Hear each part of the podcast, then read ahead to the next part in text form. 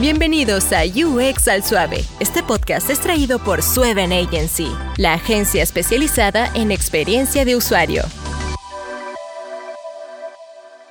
Bienvenidos a UX al Suave, un espacio donde hablamos sobre diseño de interacción en español y sin presiones. Hoy tengo el placer de tener conmigo a José Chavarría, diseñador de interacción durante varios años, ahora con grandes proyectos de diseño a ver, José, cuéntanos, ¿quién es José Chavarría?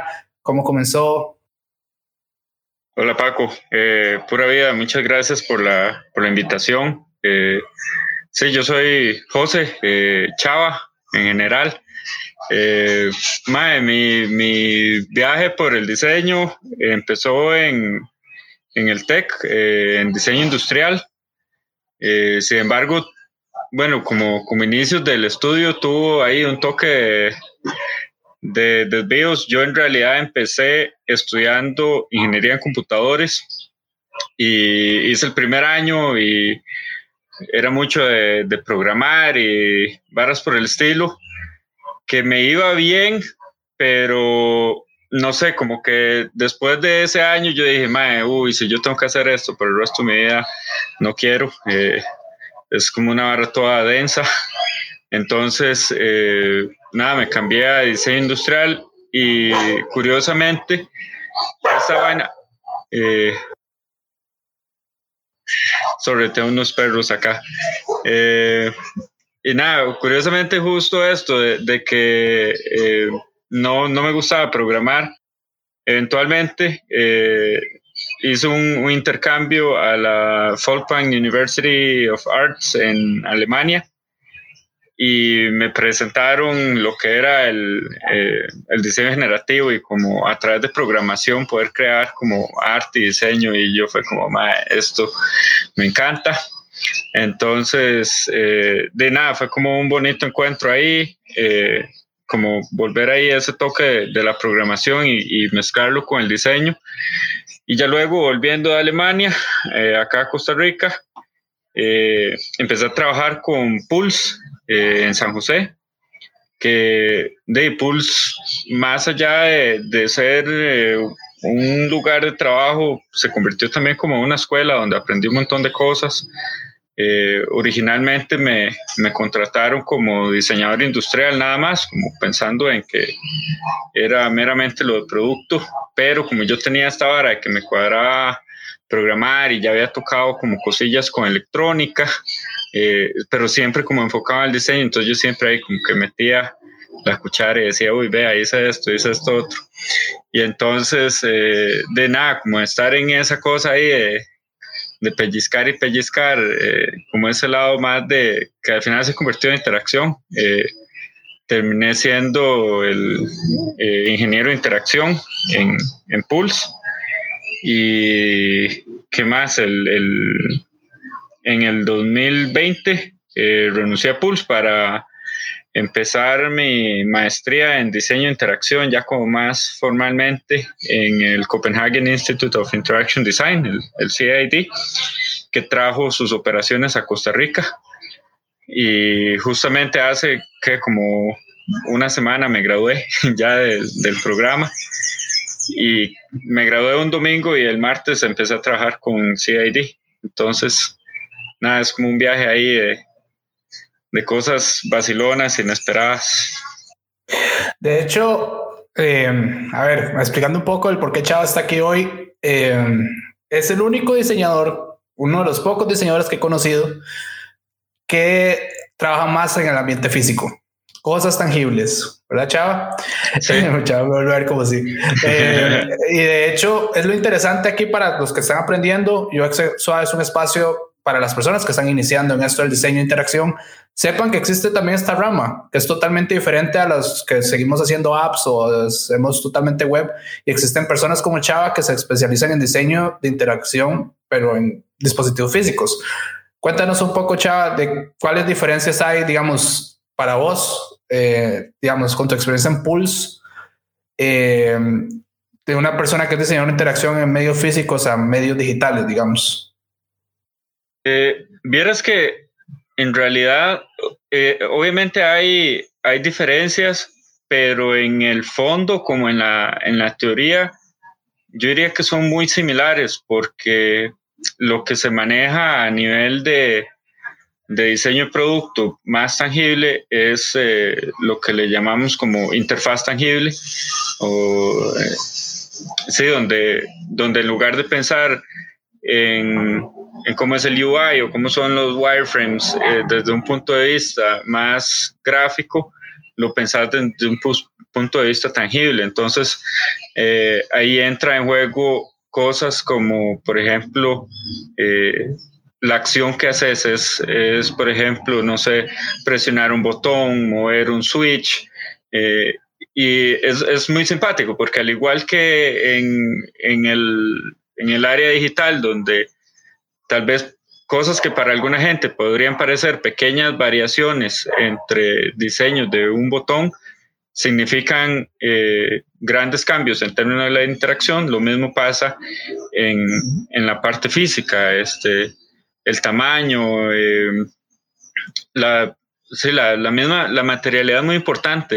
Eh, cosas como, no sé si ese es algo, por ejemplo, que es de cristal, eso comunica algo y tiene, tiene además una temperatura, el tacto, tiene se tiene, comunica con, con, su misma materialidad, diferente a que si lo haces, por ejemplo, de, de, madera, por ejemplo, que la madera tiene como una vaina más cálida.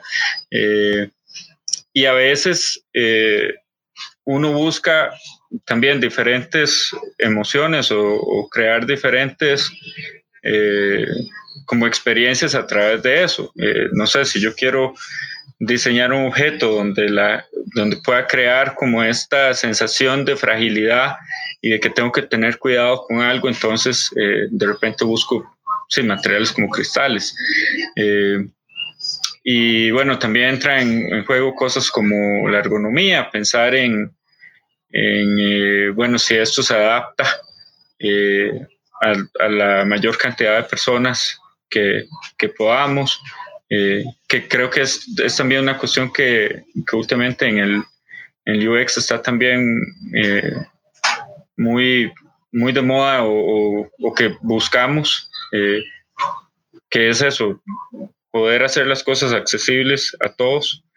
Y, y sí, a, a, pesar de que, de que a la hora de la práctica hacerlo, pues obviamente requiere diferentes expertices en el trasfondo cuando yo me puse a investigar también, o sea, cuando yo empecé a hacer estas cosas y me ponía a investigar eh, sobre interfaz tangible, la teoría era casi que lo mismo que la de, de digital, nada más trasladándolo a un espacio físico. Sí, de hecho aquí lo importante es resaltar eso, que el conocimiento es aplicado a ambas cosas, ¿verdad? De hecho yo creo que todavía existen como tres divisiones muy grandes como Customer Experience, que viene más a hacer diseño de servicio ahora, diseño de interacción aplicado a, cosas físicas que no tiene su nombre, pero bueno, es otra cosa totalmente ya diferente, y diseño de interacción en un sí hecho para eh, diseño web, ¿verdad? Por así decirlo, para ponerle un nombre, ¿verdad? De tres ramas diferentes que terminan siendo lo mismo y se entrelazan entre ellas, pero el conocimiento es lo mismo, ¿verdad? Y sus metodologías son, son parecidas. Ahora, eso es lo que te iba a preguntar, digamos. A ver, yo me imagino que el flujo de trabajo de un diseño de interacción es muy diferente que el caso tuyo, digamos, o es igual personas, mirar, requerimientos. Pero es que es muy, eh, muy parecido. Así levantar wireframes y todo, pero me imagino que físicos, digamos. Sí, eh, te pongo un ejemplo. Por ejemplo, eh, habíamos hecho en, en, Pulse un proyecto para el, el Museo del Oro, eh, que hicimos la renovación de un par de salas, donde una de las salas es eh, la sala de Usuré, que, que conmemora la, o sí, celebra, digamos, la, la conmovisión de, los, de nuestros indígenas bribris y pues teníamos que hacer un aparato físico donde eh, para los que no han visitado esa instalación es eh, tenemos una pantalla eh, como circular de, de, 300 grados, no de 360, sino de 300 para que haya un espacio para entrar, donde hay proyección a toda vuelta redonda. Y en el centro hay un poste eh, con un control móvil que uno sube hacia arriba o hacia abajo. Y entonces, eh, para los bribris hay en, en su cosmovisión, en su religión, si lo queremos simplificar, digamos, es, hay nueve diferentes niveles, que si los comparamos, eh, digamos, con el cristianismo, por ejemplo, donde hay como eh, cielo, tierra e infierno, eh, para los bribris hay nueve lugares diferentes. Y entonces, esto que, que era como tan complejo, nosotros hicimos algo muy, muy similar a wireframes, que eran físicos y era eh, agarrar un pedazo de papel o agarrar eh, tape, por ejemplo, el, el, primer, primero me acuerdo fue tape, y era ponerlo en una pared y decir, bueno, esto eh, tenemos que pensar en, bueno, en nuestras personas. Entonces, en términos de poblaciones, habían desde escolares que, que visitan mucho el museo, chiquitos desde kinder, escuela, colegio, eh, también hay adultos mayores, que algunos de esos adultos mayores eh, tienen movilidad reducida, entonces eh, sillas de ruedas, cosas por el estilo, y entonces lo que hacíamos era invitar a, diferentes usuarios al, al, estudio y entonces decirle, bueno, toque aquí a ver en esta, en esta, en este tape, dónde es la parte más alta que alcanza de una manera cómoda y cuál es la parte más baja. Y entonces eso ya nos llevaba a poder entonces hacer, sin tener que construir nada físico, de nuevo, nada más como con tape en una pared, empezar a construir, ok, eh, supongamos que es este rango. Eh, luego, eh, igual, eso va en, que yo creo que es lo mismo que sucede en los, en los wireframes. Son prototipos de muy baja fidelidad, donde pasa lo mismo en, el diseño de, de producto interactivo que haces prototipos de muy baja fidelidad, eh, donde lo que buscas es siempre obtener eh, respuestas de los usuarios. Entonces, eh, los prototipos siempre se hacen con una pregunta en mente. Nunca, nunca haces un prototipo por hacerlo, nada más como porque así ah, de quiero ver cómo se ve bonito. Si la pregunta de diseño que tenés en ese momento es la estética, pues bueno, hacerlo para que se vea bonito, pero si la pregunta de diseño es, eh, no sé, cuál es, cuál debería ser la, eh, las dimensiones de este producto, entonces se enfoca uno justamente en las dimensiones y deja completamente de lado la estética para que también eh, no vayas a distraer al, al usuario y que de pronto diga, ah, no, pero es que no me gusta que sea rojo y vos lo que estabas buscando era la textura y entonces uno dice, bueno, se distrajo en lo que, en lo que no era. Eh, pero entonces eso para mí, yo lo comparo mucho como con esos wireframes también, eh, que tiene que ver mucho con diseño de, servicios también. De repente habían flujos de, de interacción que lo que hacíamos era eh, ponerlos en tape en el suelo, un poco inspirados. No sé si, si vos o los, o los escuchas han visto esta película, es un una película documental de cómo inició McDonald's, donde los más prototipaban el flujo de la cocina poniendo tape y entonces vos lo que haces es, es un roleplay, lo, lo, lo actuás y entonces ves cómo funciona y funciona igual para, para diseño de, de producto. Lo que hacíamos y cuando eran flujos de interacción, ok, ¿cómo entra la gente por, para esta instalación o cómo usan esto? Eh, poner tape en el suelo es un excelente wireframe. No, y, es interesante escuchar cómo es esta parte del roleplay, ¿verdad? Eh, de cómo simular cómo funcionan las cosas. En el caso de nosotros serían prototipados ya de baja fidelidad, pero en el caso de ustedes tienen que tener a las personas haciendo las cosas, ¿verdad? Para verlo y grabarlo y ver si funciona. Ajá. Yo creo que una de las preguntas que tienen todos los que nos están escuchando ahora es la diferencia entre el diseño interactivo, que se, llamaría así, ¿verdad? Y por así decirlo, la relación computadora humano, digamos HCI, ¿verdad? Human Computer Interfaces.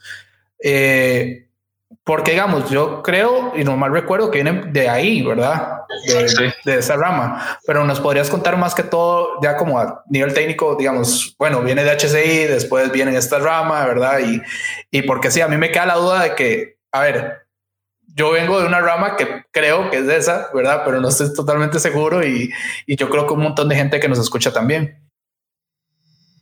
Sí, eh, es, yo no sé si hay como, si son como dos ramas diferentes en realidad o si el, diseño de interacción es más bien lo que resultó siendo la evolución de ese, de ese Human Computer Interface inicial, eh, donde, bueno, ahora también que, estuve con el CID, tuvimos la oportunidad de conocer a Bill Fairplank, que es como uno de los de los papás del diseño de interacción y, eran, eran esa gente que, estaba haciendo el, Human Computer Interface y, de pronto eran como, sí, era, este ambiente súper eh, técnico, computín, por así decirlo. Y, nada, se empezó a transformar como, ok, ¿cómo podemos hacer esto más fácil? Porque eh, desde un punto de vista funcional, tal vez sí, ya estaban todas las funciones, así.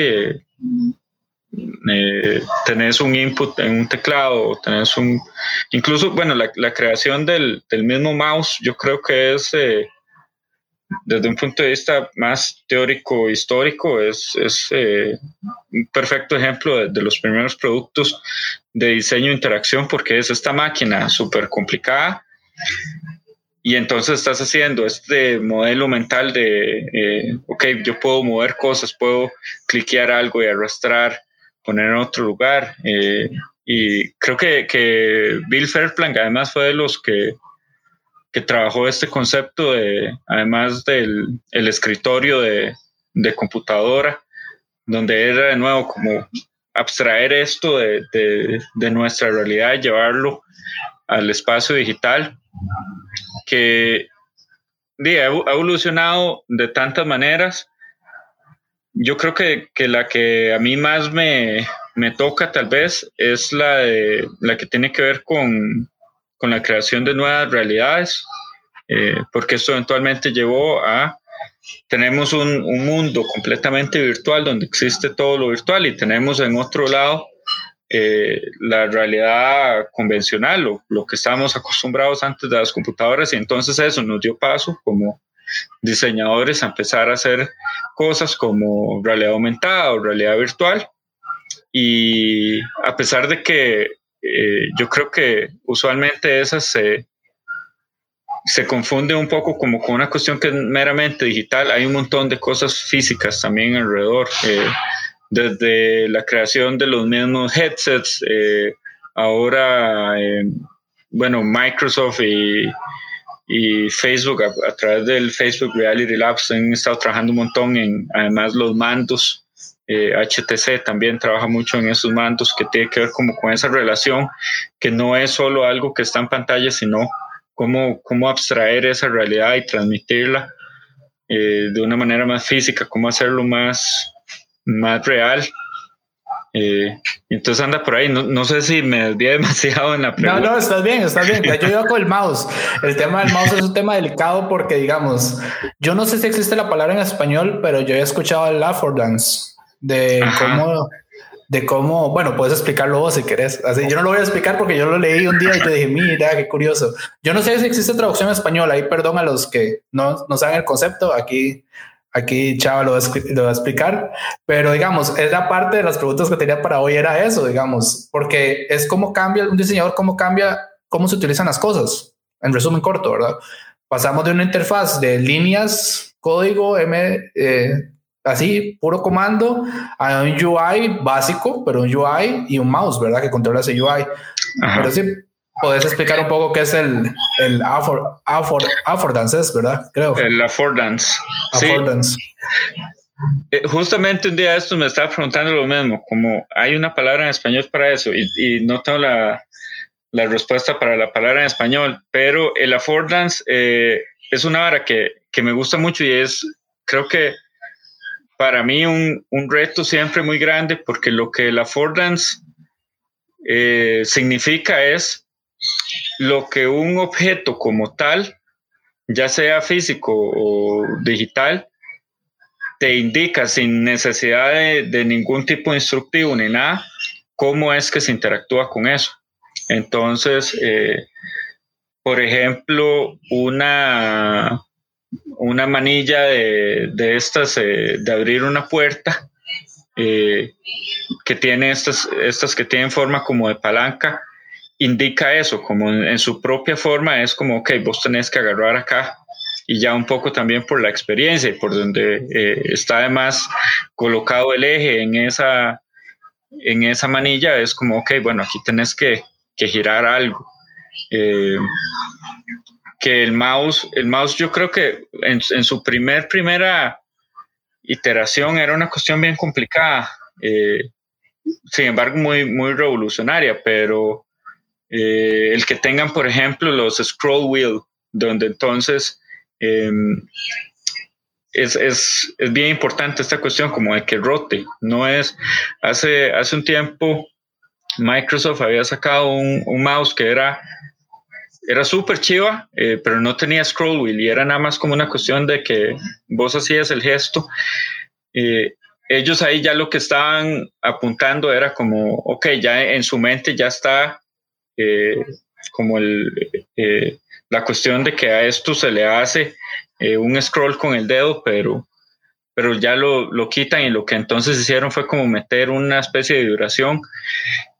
Creo que no fue tan exitoso porque pues seguimos teniendo mouse con, con scroll wheel, los botones también. En, en, mi opinión, por ejemplo, y esto tal vez va a ser un poco controversial, eh, el Magic Mouse de Apple tiene un affordance espantoso porque eh, es primero que a buenas a primeras es difícil saber cuál es el frente y cuál es la parte de atrás, eh, no tener botones visibles eh, y nada, ellos apuntan por, por, otra cuestión que es como la, la, simplicidad en la forma. Pero para mí esa parte es, es muy importante. Tengo un, un proyecto que hemos hecho en Pulse también que, que le tengo especial cariño porque el, el affordance fue muy sencillo de, de entender para la gente. Eh, habíamos hecho eh, para un Art City Tour en conjunto con el Museo del Oro y con eh, H. Solís, la constructora. Eh, nos habían dado un, un, brief de, el brief era hacer ciudad. Y entonces lo que H. Solís era, digamos, como el, el principal cliente. Y entonces ellos lo que decían es, bueno, nosotros construimos cosas, carreteras, infraestructura, pero como que ellos querían eh, dar este mensaje de eh, construir infraestructura también es construir ciudad. Y entonces con, con esa nos pusimos a pensar como, ok, este, de qué, qué significa hacer ciudad y eventualmente como que ese brief sacamos un poco de que el hacer ciudad también tiene que ver con hacer comunidad y, y pasa mucho en la ciudad, en, en, San José y en cualquier ciudad, que vos vives con un montón de gente, eh, cerca de un montón de gente, pero no conoces a tus vecinos, no conoces la gente del barrio. Y entonces lo que decidimos fue hacer unos sub y bajas, eh, que cuando, cuando dos personas empezaban a mecerse en estos sub y bajas, eh, empezaba a cada uno eh, a reproducir una nota musical cada vez que había eh, un balanceo. Y entonces eran tres sub y bajas, y entonces cuando los tres estaban funcionando era como un, una especie de concierto colectivo. Y además cada vez que la gente se movía, entonces salían estas eh, como unas figuras eh, de colores por la pared que iba hasta el, hasta el techo del Museo del Oro, que es este techo lindísimo. Eh, a través de, de, projection mapping. Y digo que, que, para esto le tengo un, un cariño especial en, con el affordance porque creo que fue una de las, de las eh, instalaciones más exitosas para nosotros en Pulse porque no hubo que explicarle absolutamente nada a nadie. La gente llegaba y eh, sabían de inmediato qué era lo que tenían que hacer, que era como, ok, sí, montémonos en este, en este sub y baja.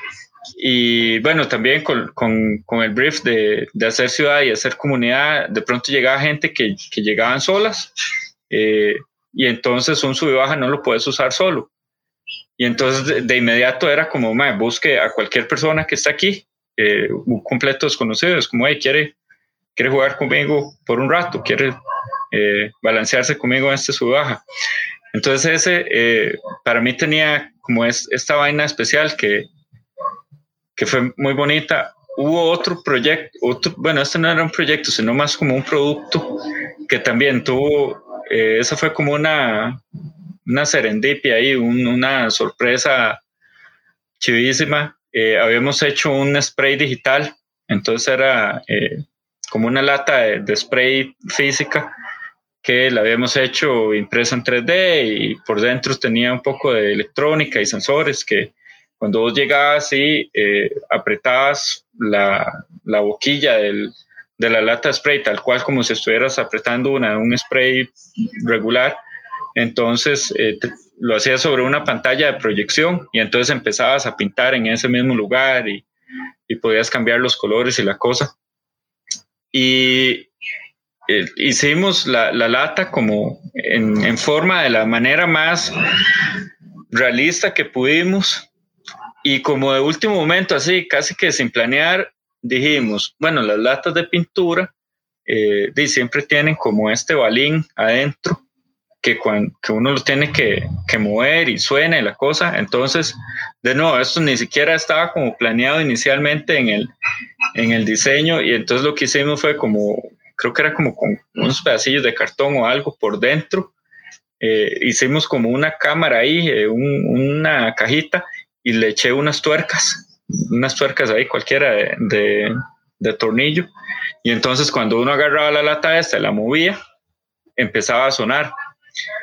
Y lo curioso fue que, eh, de nada, cuando estaba en la instalación, la gente llegaba y lo empezaba a usar y de repente, algo de completamente normal, cuando haces cosas con, con electrónica y sensores, de repente eh, el sensor no agarraba la señal y no la mandaba a la compu.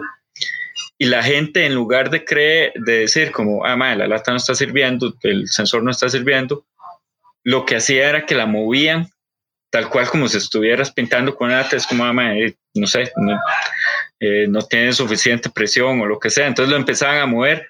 Y igual, eso fue algo así como sin decirle nada a nadie. Y entonces donde la movían y lo volvían a poner, el sensor lo volvía a agarrar. Y entonces en la gente era como, ah, dice, funcionó ya, era, se había quedado sin pintura. Entonces fue, esa vaina fue súper tuanis, eh, fue completo, tengo que, que admitir, un, un, toque accidental, pero como un, un accidente feliz. Un accidente feliz como los de Bob Ross. Justamente. De, de, de, hecho, te devuelvo al, al, Magic Mouse. Yo decía, cuando venga un diseñador industrial, vamos a hablar del Magic Mouse. Ajá. A ver, me ha pasado una cantidad de veces que me quedo sin batería. Yo no consigo cómo Apple no pudo hacer que uno pueda cargar el Magic Mouse 2, porque el 1 es la batería, yo tuve el 1, el 2 y seguir trabajando. Me parece una abominación así. Es, es, es, increíble. O sea, ¿cómo llegaron? Sí, sí, además tiene esta cuestión de que para cargarlo tenés como que darle vuelta. Exacto, exacto, exacto. Espantoso. No hay, sí. no hay, forma que usted pueda seguir usándolo si lo está cargando. Sí, sí, sí. A mí, eh, no sé, yo creo que, que, soy un diseñador un poco raro en ese sentido porque no soy particularmente fan de Apple, como por esos detallitos donde creo que le dieron mucha importancia a un valor estético y se olvidaron completamente de, de otras cosas que en, en mi opinión son muchísimo más importantes, como eso mismo que estás diciendo. O sea, eh, el mouse es una herramienta súper vital para el uso de, de una computadora. Eh, si estás usando una laptop, todavía tienes el trackpad, pero si estás usando una compu de escritorio, o sea, el, el mouse es completamente necesario. Y, y sí, que, que, para poder cargarlo tengas que, que darle vuelta, es como, o sea, ¿quién se le ocurrió esto? Eh, que, no se pueda seguir usando. Me parece algo complicadísimo. Eh, yo subí un tweet, yo subí un tweet una vez para la gente que me sigue en Twitter. Este, yo subí un tweet porque me quedé sin batería en media reunión de Zoom maldiciendo a Apple, ¿verdad? Este, entonces tuve que usar la barra espaciadora para poder mute to mute y yo libre para compartir algo, ¿verdad? Tuve 100 retweets Así, 100. Así, yo creo que es el tweet más exitoso que he tenido en mi vida. En Twitter en 11 años ha sido ese. Pero estaba malo ese día, malo. Es que es increíble, digamos. Y eso yo creo que es para los que están comenzando en esto. Bueno, si quieren ir del lado de Chava, no del lado mío, este, que aprendan que puede ser muy bonito y todo y muy estético, pero si al final del día se convierte en un pain point para el usuario, empiezan los problemas, ¿verdad? Apple se da el lujo de hacer esas cosas porque Apple es un monstruo de mil millones de dólares, ¿verdad? Que se puede dar el lujo de ciertas cosas, como el Apple Pencil también, que se carga como una abominación el primero, ¿verdad? Y, y existen un montón de errores de ellos, pero son una compañía de mil millones de dólares, pero a ustedes les va a tocar cometer errores que pueden ser solucionables antes, ¿verdad? De cometerlos, por así decirlo. Sí, y es no sé, creo que es complicado en el caso de Apple porque Apple además tiene como una especie de... Tiene uno, unos usuarios muy, eh, muy fieles y muy aguerridos al producto. Y en, hay, o sea, hay productos de Apple que son simplemente geniales, pero también no es, no es un secreto que ahora, o sea, han salido tantas compañías nuevas de tecnología haciendo tantas cosas que están también, que también, o sea, uno no, yo creo que uno no puede darse el lujo de poner como prioridad la estética sobre eh, las necesidades del usuario, porque entonces, eh, de nada, eh, corres el riesgo de que de pronto la gente diga, ¿por qué tengo que seguir comprando esto si de esta otra compañía lo está haciendo excelente. Eh, usualmente son a precios muchísimo más bajos y de nada, no, mm, no, no es eh, la compañía de Steve Jobs, pero, pero lo hace muy bien y, yo creo que tal cual como lo estás diciendo ahora, eh, tiene que ver con, con, producto interactivo, pero también con, con el UX más de, de web o digital porque es eso, eh, nada haces tampoco como con hacer un, un website o una app que visualmente es un puro eye candy, algo lindísimo, pero a la hora de usarlo es la vaina más complicada, no, no se entiende, eh, porque entonces de, nadie va a querer usarlo. Eh, y, y, lo puedes ver, volviendo al, al, ejemplo del Magic Mouse, cuántos eh, cuántas personas usuarias de Apple terminan comprando un mouse Logitech o de cualquier otra marca que están súper bien diseñados eh, y, y, de no, no tenés que estar, eh, como decimos, pariendo con esas cosas. No, y te quedas sin batería y le nada más le cambió las baterías y se acabó.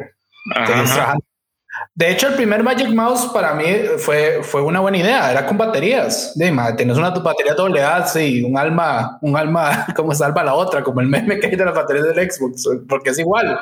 Este, pero oye, uno ahí en la urgencia saca unas baterías de donde sea y sigue trabajando, ¿verdad? Y después va y compra unas nuevas. Pero el problema es que, que este Apple lo pensó recargando de una forma horrible, horrenda. Este, y es, es, un problema, es un problema para sus usuarios. Ahora, te cambio de tema. A ver, yo, Francisco Bravo Rodríguez, quiero comenzar en este diseño interactivo. entonces, eh, ¿qué camino? Bueno, industrial del tech, yo creo que es uno de los mejores caminos. Ya en ese caso sí que, que recomendarías a full, ¿verdad? Eh, pero digamos, ¿qué programas usa una persona que es de diseño interactivo? Me imagino que son totalmente diferentes. Eh, ¿Con qué se puede comenzar, digamos? Quitando el tech, ¿verdad? Quitando, quitando que uno va a entrar al tech, ¿verdad? Porque yo creo que solo en Costa Rica, Veritas y el tech, ¿verdad? Eh, se puede estudiar. Entonces, digamos, quitando eso, ¿cómo, cómo puedo decir, bueno, me voy a esperar este semestre, pero qué puedo ir aprendiendo, qué puedo ir leyendo, qué libros puedo ir buscando, verdad? Más o menos para que nos des recomendaciones ahí. Eh, a ver, es, creo que el, diseño de interacción es súper amplio, pero como más enfocado en esta parte de, producto, eh, yo creo que ya nos, nos toca a los diseñadores que queremos ir por esa área perderle el miedo a la electrónica.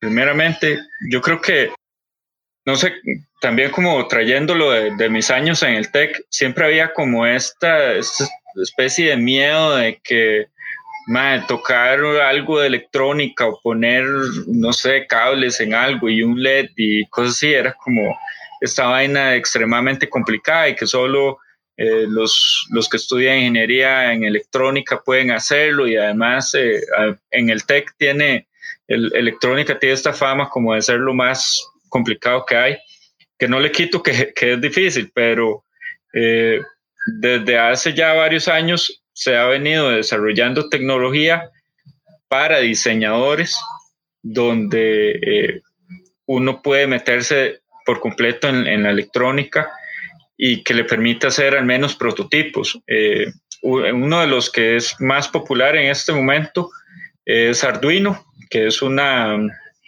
una marca italiana que hace eh, placas de desarrollo, se llaman. Entonces, un Arduino es una vaina que además son súper baratos. Un Arduino cuesta como 20 dólares y es, un, microcontrolador al que puedes a, través de programación poder darle órdenes de, ok, cuando yo presiono este botón, entonces este, esta luz se enciende por acá.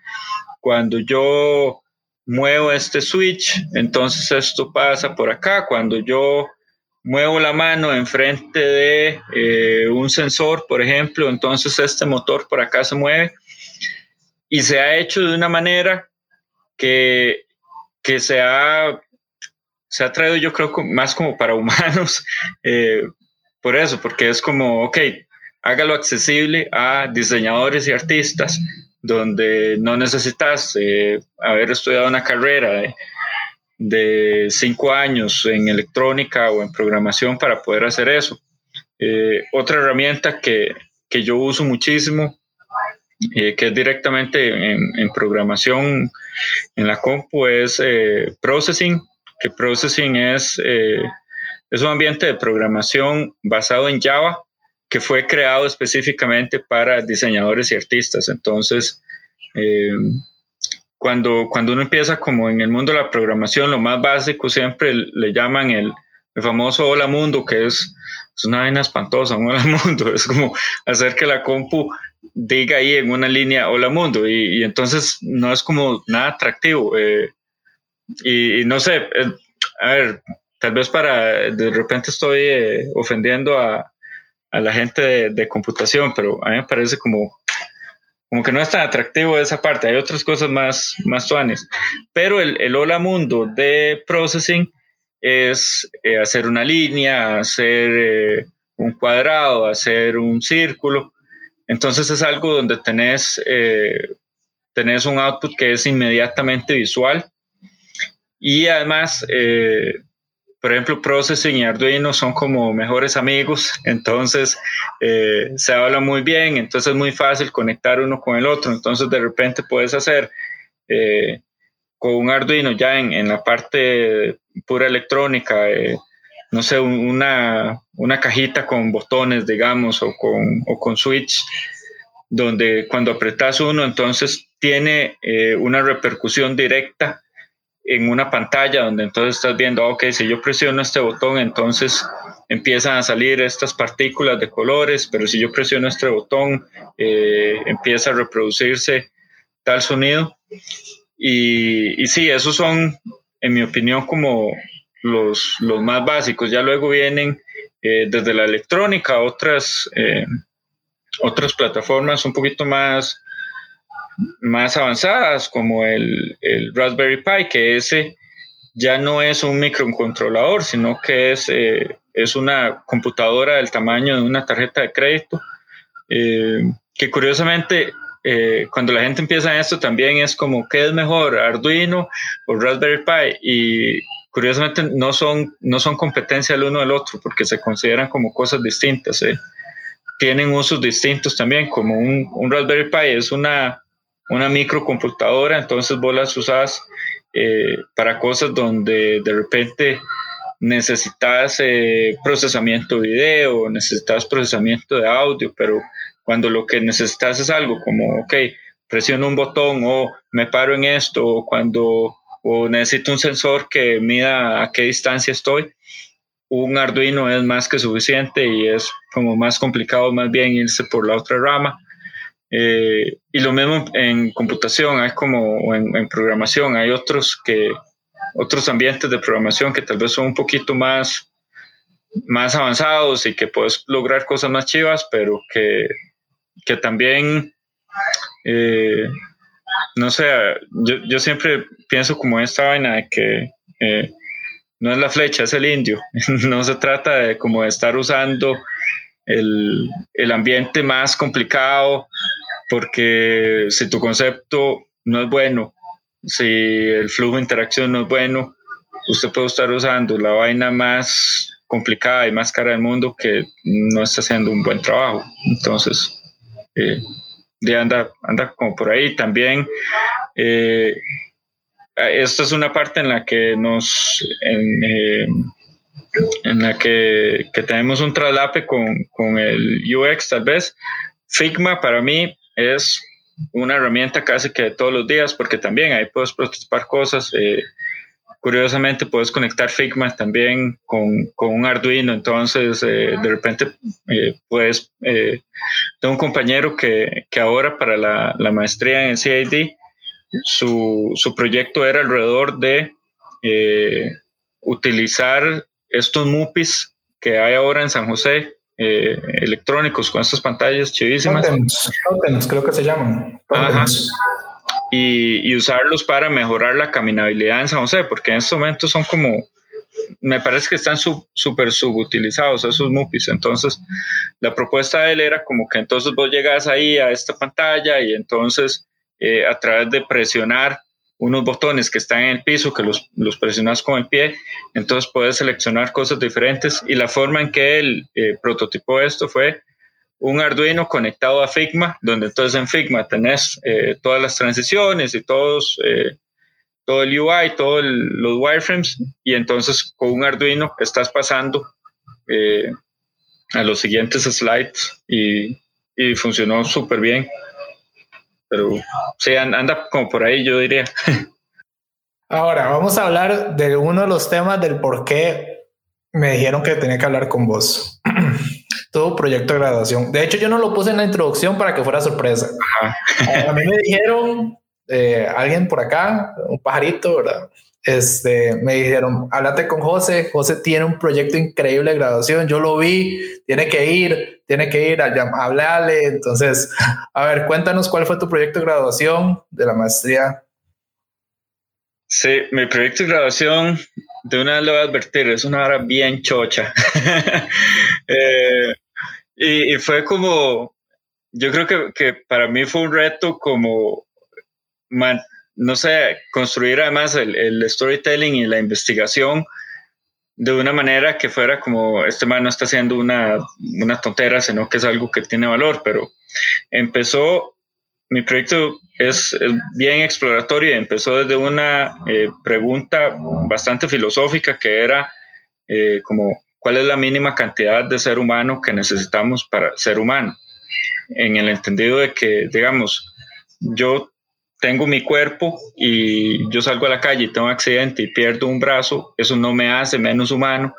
Si pierdo todas mis extremidades, eso no me hace menos humano. Y entonces yo me empecé a preguntar como, ok, ¿qué es la cuestión física que es tan importante para nosotros y que nos hace tan humanos?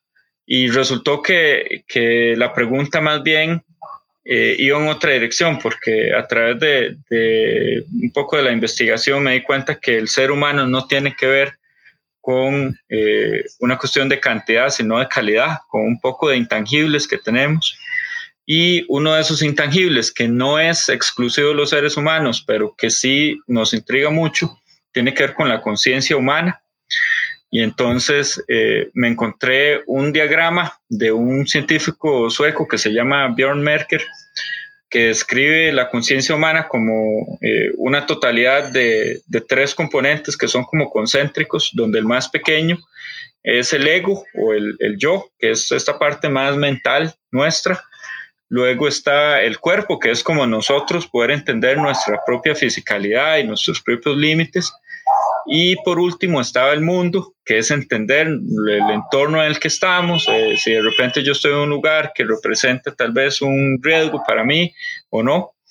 Y eh, algo muy curioso que me llamó la atención de ese, de ese diagrama es que Merkel eh, describía una, como una especie de ángulo abierto donde decía hay una apertura visual, donde lo que quería decir es existe un mundo completo, pero nosotros solo vemos una parte.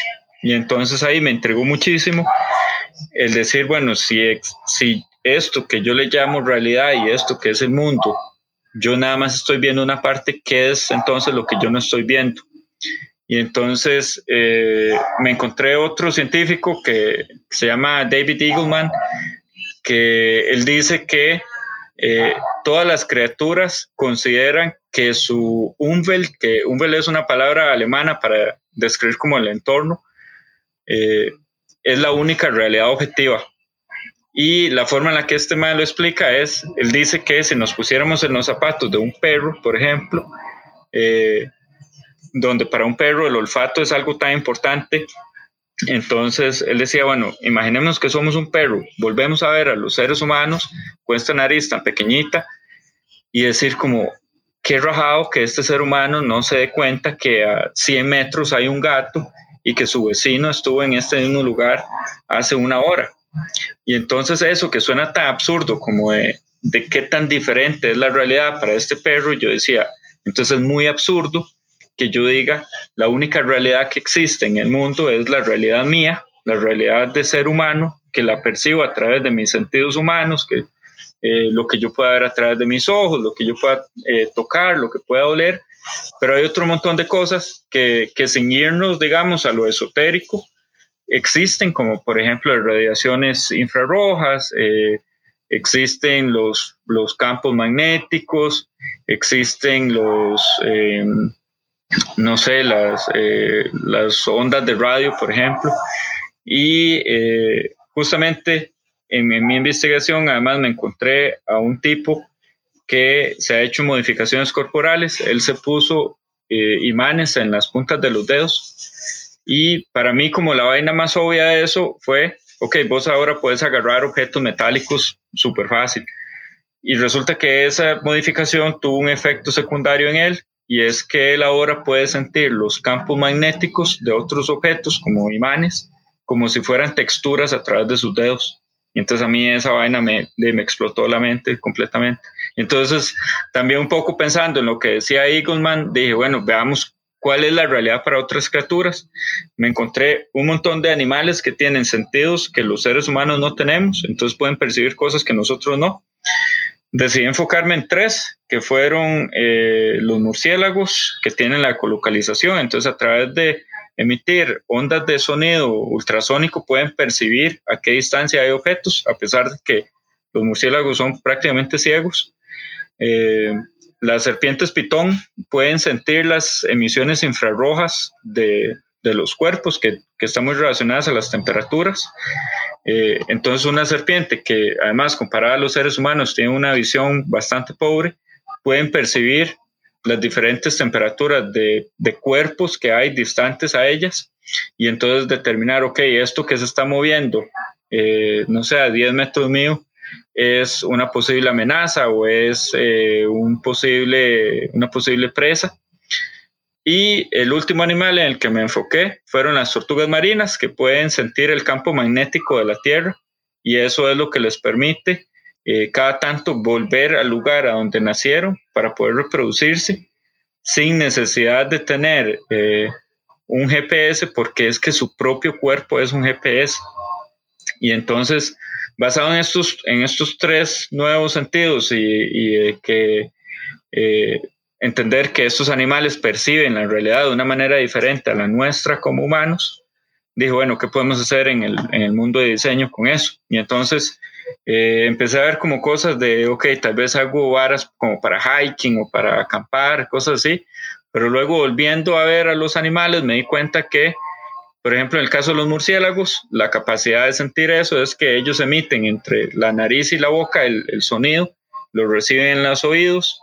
En el caso de las serpientes, tienen unas glándulas que están cerca de la boca que les permite sensar eh, esas emisiones infrarrojas. Y en el caso de las tortugas marinas, tienen eh, una relación de, de, órganos y bacterias como entre la nariz y los ojos que les permite sentir las diferentes fluctuaciones del campo magnético de la Tierra en diferentes partes del mundo. Y justamente esos tres sentidos están localizados en las caras de esos animales. Entonces decidí materializar el proyecto en la creación de tres máscaras que cuando me las pongo entonces me dan acceso a estos eh, nuevos sentidos. Eh, mientras hacía eso también en, en la investigación con, con, usuarios me di cuenta que cuando uno juega con sentidos humanos no es nada más como agregar sentidos, eh, porque entonces lo que pasa es que vos tenés una cantidad de atención que puedes ponerle a los sentidos y lo que haces entonces es como quitarle un poquito de atención a otros sentidos y ponerla en ese. Entonces no funcionaba nada más como agregar el sentido, sino que había que intercambiarlo. Entonces eh, lo que hice fue como en el caso de, de las serpientes y de, y de los murciélagos, lo intercambié por la visión. Entonces la máscara tiene como un acrílico eh, como frosty ahí que, que entonces te bloquea la visión y, y se ve súper borroso, no, no ves nada, entonces puedes trasladar la atención que tenías en la visión en este nuevo sentido. Y en el caso de las, de las tortugas decidí como intercambiarlo por el olfato, entonces bloqueé la, la nariz. Y otra cosa que fue súper importante para mí en este proyecto era como, bueno, existe la tecnología para medir estas cosas estos sentidos que tienen estos animales. Eso, eso ya estaba como resuelto. Lo que no estaba resuelto era como cómo le transmito esto a un ser humano. ¿Cómo hago que yo pueda sentir esto y que se sienta como un sentido nuevo y nada más y no como un aparato? Y entonces eh, empecé a probar como con vibración y con cambios de temperatura y funcionaba muy bien en términos de que era muy claro el feedback, como así, ah, yo se lo ponía a la gente y decían, sí, ok, entiendo eh, las diferencias de distancia que hay entre esto, entiendo por dónde está pasando una criatura y, y entonces entiendo esas temperaturas, pero siempre me decían, se siente como que me estás poniendo un aparato y hace eso. Entonces, eh, me puse a investigar un poco inspirado en el, tema del soft robotics, que está un poco de, moda ahora en el mundo de, la robótica, que es como hacer actuadores que, no son motores, sino que son cosas suaves, que se, se inflan o se desinflan. Entonces hice unos, como unas almohadillas de silicón que se inflan y se desinflan con agua, eh, pero que entonces va conectado a un sistema de motores que que igual se ve controlado por, por los diferentes sensores y entonces, por ejemplo, en el caso de murciélagos, dependiendo de qué tan lejos o qué tan cerca esté el objeto que tenés enfrente, entonces estos geles de silicón van a hacer más presión o menos presión en la, en la piel. Y cuando probé esto con usuarios, la respuesta era súper diferente, era con...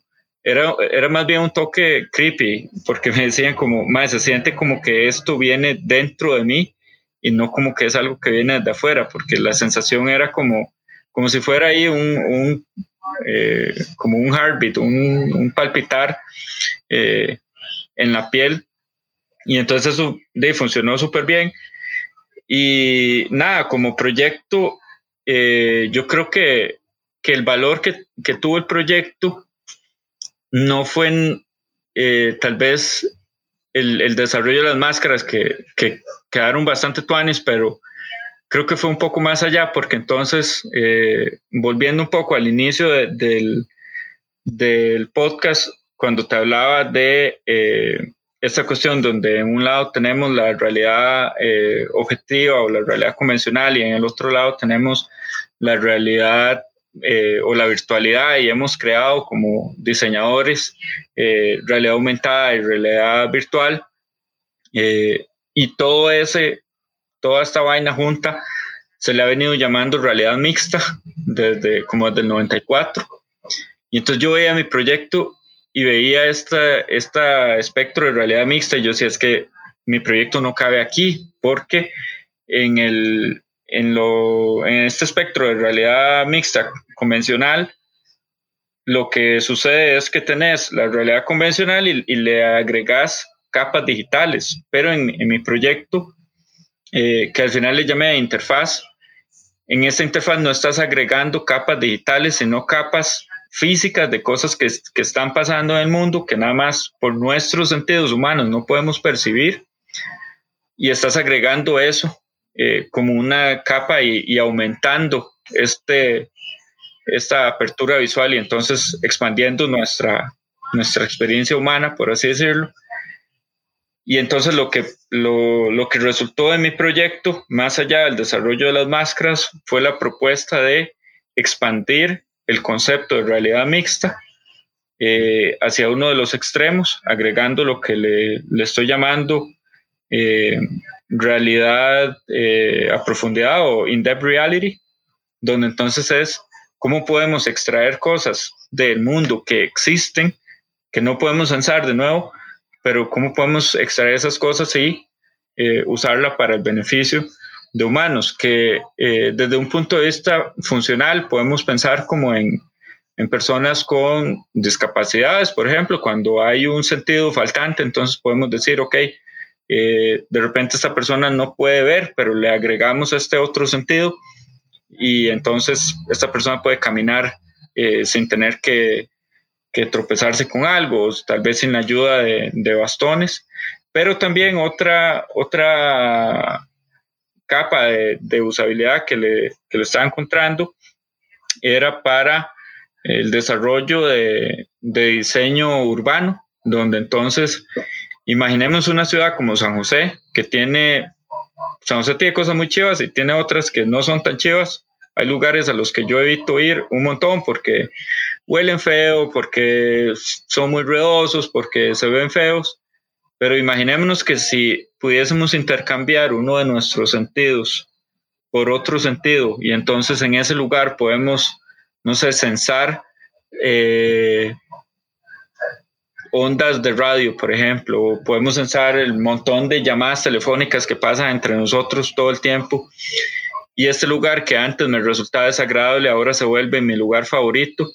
Entonces, ¿cómo podemos utilizar eso también como para para diseñar nuestras ciudades y nuestros entornos. Y entonces, sí, en eso, eso fue como la conclusión de mi proyecto, como proponer este in-depth reality como una especie de, campo nuevo de estudio donde, eh, sin duda alguna, yo no soy el primero haciendo desarrollos en esa área, pero creo que tiene mucho potencial de que yo no sea tampoco el último diseñador explorando eso, sino que de repente podamos empezar a desarrollar, tecnología, al igual que hemos desarrollado tecnología para virtual reality o para eh, sí, la, la, realidad aumentada también, que se han hecho aplicaciones súper chivas y súper útiles. Y de nada, de repente podemos extraer cosas también de ese in-depth reality y, hacer aplicaciones que también sean eh, útiles para la humanidad. De hecho, cuando a mí me lo contaron, a mí me dijeron del proyecto yo me quedé como, ¿qué? Yo, yo lo veía, pero cuando yo lo, lo, escuché la primera vez, yo pensé que venía más del lado de robótica. Yo decía, bueno, le agrega sentidos, quita sentidos, robótica. Yo en mi cabeza fue robótica. Entonces, vamos a hablar quién fue la que me contó, fue Keren. Entonces, Keren Ramírez, hola. Este, Keren cuando me cuenta, me quedo yo así como, ¿qué? Y entonces me empecé a decir, no, es, es, es eh, por así decirlo, es como dice interacción, pero es la parte de las interacciones humanas y cómo cambian mediante sistemas físicos y no sé qué. Yo me quedo así como, ¿qué? Entonces, yo tengo que traer a Chava para que me cuente él cómo es que funciona, porque yo me quedé helado, así helado, me quedé cómo era, porque digamos, es es al contrario, a ver, es, no es crear experiencias, porque las experiencias ya están creadas, es, es son modificar esas experiencias o por otras experiencias que existen en la naturaleza. Es complicado, es complicado.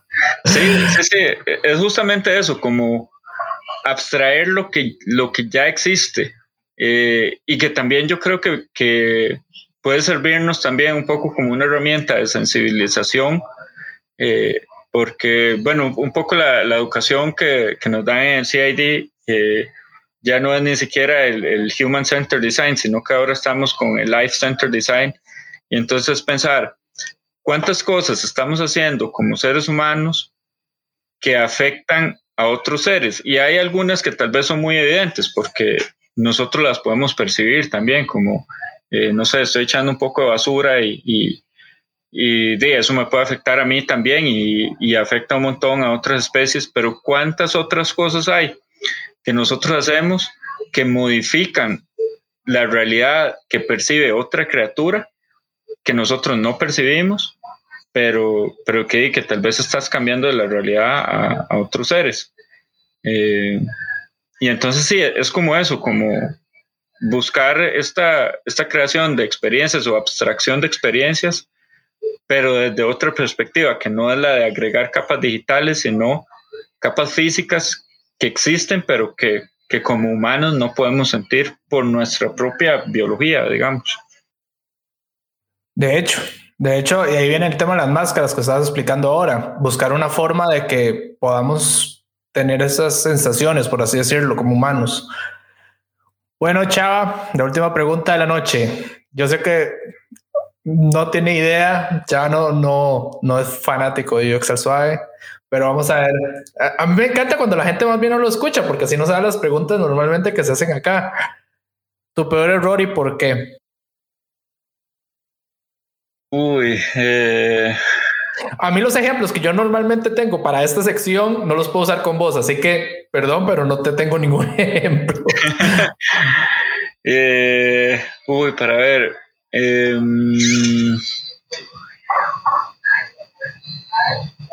Hubo, un proyecto en Pulse eh, que habíamos hecho para eh, Automercado, que era cuando hacía la campaña de Movimiento Rosa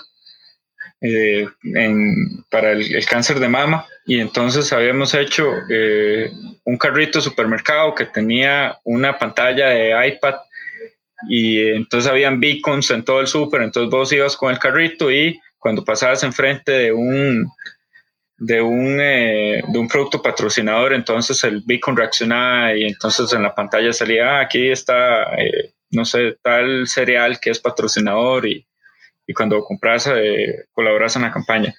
Cuando estábamos haciendo eso, fue así como de mis primeros proyectos de Pulse y era como esta necesidad, necesidad slash necesidad de antes de ponerme a hacer prototipos de baja fidelidad era como, vámonos a la compu y hagamos este modelado 3D chivísima y que se vea lo máximo y sacar renders y poner a imprimir en 3D. Y entonces eh, un proyecto donde el tiempo estaba muy justo. Termina yo de, imprimir en 3D las piezas necesarias.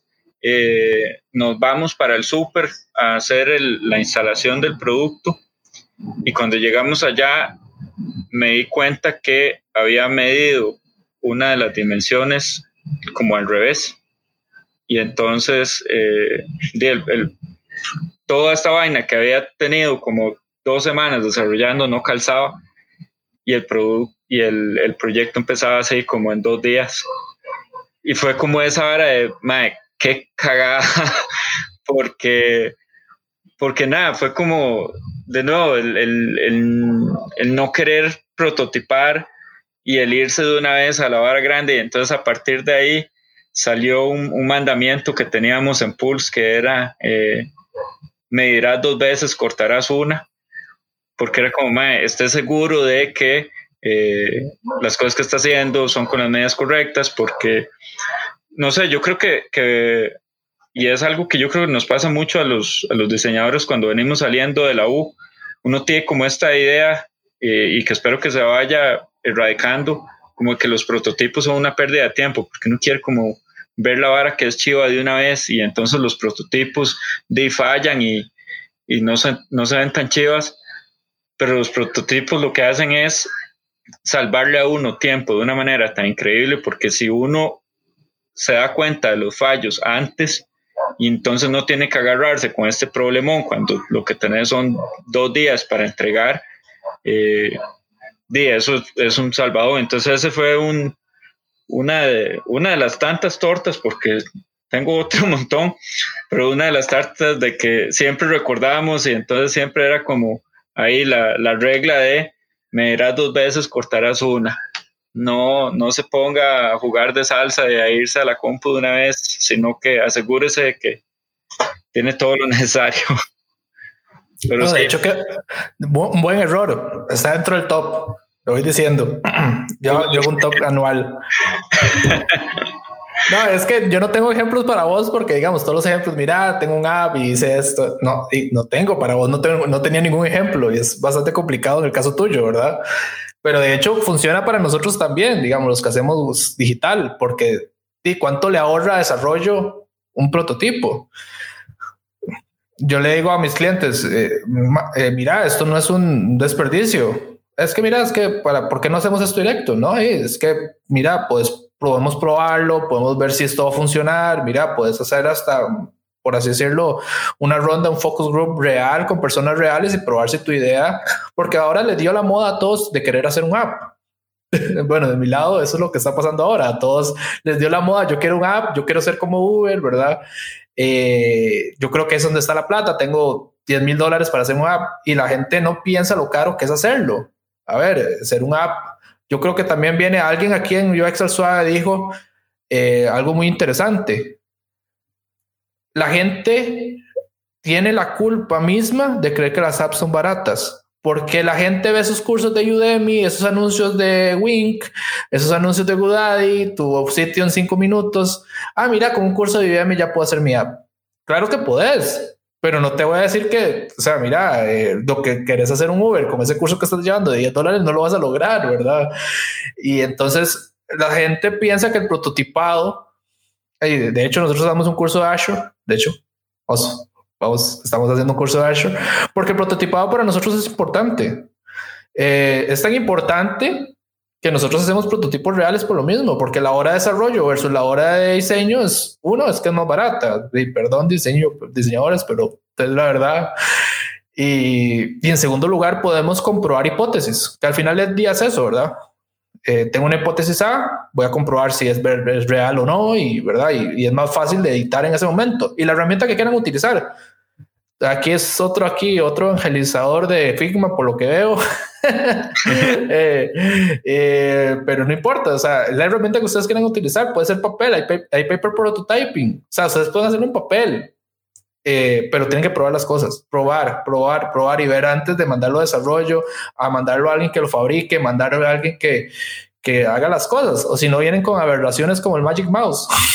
Sí, sí, sí, yo creo que es eso, es, es como esa, esa idea de, de fallen lo antes posible, en cuenta de los errores antes de que sea el producto final, que ya sea un producto físico o un producto digital, que lo tenés en las manos del usuario y que el usuario diga, ah, tremenda cagada ese es, este producto porque, porque, porque nada más no se hicieron las pruebas necesarias. Yo creo que sí, el, el, prototipado que siempre ha tenido como esta fama de, ah, estás perdiendo tiempo, para mí es todo lo opuesto, eso es salvar tiempo de desarrollo, de, de entregas, incluso es hasta saludable, yo creo, para uno mentalmente, porque te ahorras el estrés de luego estar con ese susto de, de, de qué está pasando y cómo entrego ahora. De hecho, bueno, un placer tenerlo aquí. Muchísimas un gustazo. Gracias, Igualmente, muchísimas es gracias por invitarme. Esa es su casa, el primer diseñador que no es digital que ha venido a UX qué, qué honor, me siento súper honrado. vamos, a vamos, a vamos a buscar más para que vengan más, ¿verdad? Este, nos pueden seguir en UX al Suave en Instagram, Twitter, Facebook. Eh, actualmente estamos con el curso de, de Azure RP desde lo básico. Eh, cuando se publique este capítulo, creo que ya vamos por el capítulo 5 de Azure. Eh, en este momento yo creo que ya vamos por paneles dinámicos, entonces está bastante entretenido. Eh, no sé, José, si quieres agregar algunas últimas palabras para las personas que quieran meterse en esto de diseño de interacción. Eh, de nada, yo creo que, que uno siempre tiene como esta idea de que la gente que hace este tipo de instalaciones interactivas o que hacen eh, producto interactivo es como una vara que sucede nada más en Palo Alto o en, o en China y que aquí tal vez uno no tiene la, la educación o la capacidad para hacer eso y es como todo, todo lo opuesto. Eh, yo creo que, que, aquí sobra potencial para eso y es una hora chidísima. A mí me apasiona un montón. Tengo que admitir que son, soy un ñoño en eso. Eh, yo por pura diversión puedo eh, un fin de semana dedicarle un día a programar o a conectar cosas con electrónica porque me gusta y entonces en ese mismo espíritu es como, mae, cuando a mí la gente me pregunta, eh, ah, mae, tengo una duda con esto, ¿cómo se hace esto? Para mí es como, sí, por favor y gracias, eh, porque me encanta y, me encanta compartir conocimiento con eso y, y sí, no sé, de ahí, si, si me ven un día en redes sociales o en la calle y me quieren hablar de, de sus ideas que suenan chochas o, muy locas, eh, a mí me encantan porque siempre son logrables. Después de esa idea tan chocha que fue el proyecto, yo creo que cualquier idea es bienvenida para, para Chava en este momento. Muchísimas gracias de nuevo, Mae. Un placer tenerlo aquí y hasta luego. Buenos días, gracias.